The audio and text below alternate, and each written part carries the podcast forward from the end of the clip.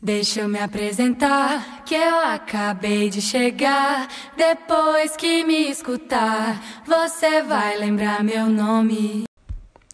Olá pessoal, tudo bem? Eu quero saudar a todos.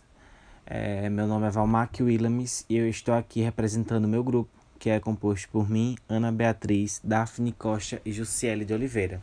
Somos acadêmicos em Educação Física, licenciatura, da Universidade Federal de Alagoas.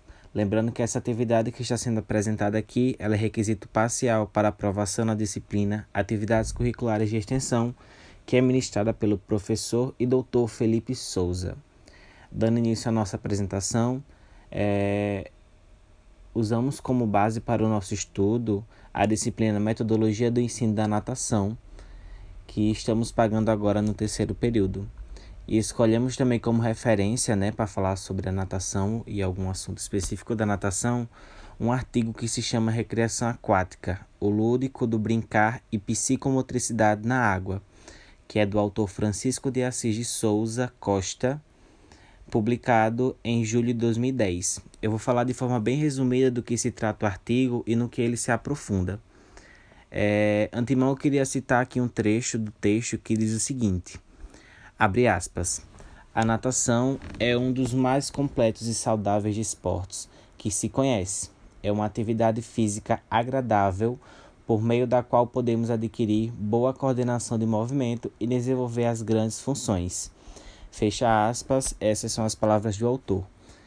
Nesse fragmento do texto, o autor fala com clareza a importância da natação como prática e aprendizagem na vida das pessoas é, seja na vida da criança, do, do adulto, do idoso, enfim. É, mas se embasando no artigo, conceituando para vocês o que seria a psicomotricidade em si, é, através de uma busca rápida, eu pude colher a seguinte informação.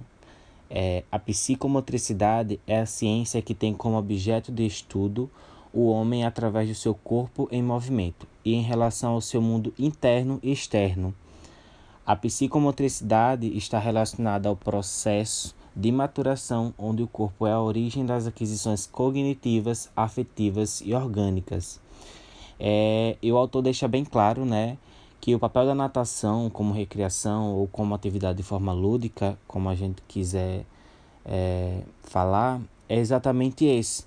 É instigar a maturação da criança, é instigar a maturação do ser humano, né, o desenvolver do ser humano.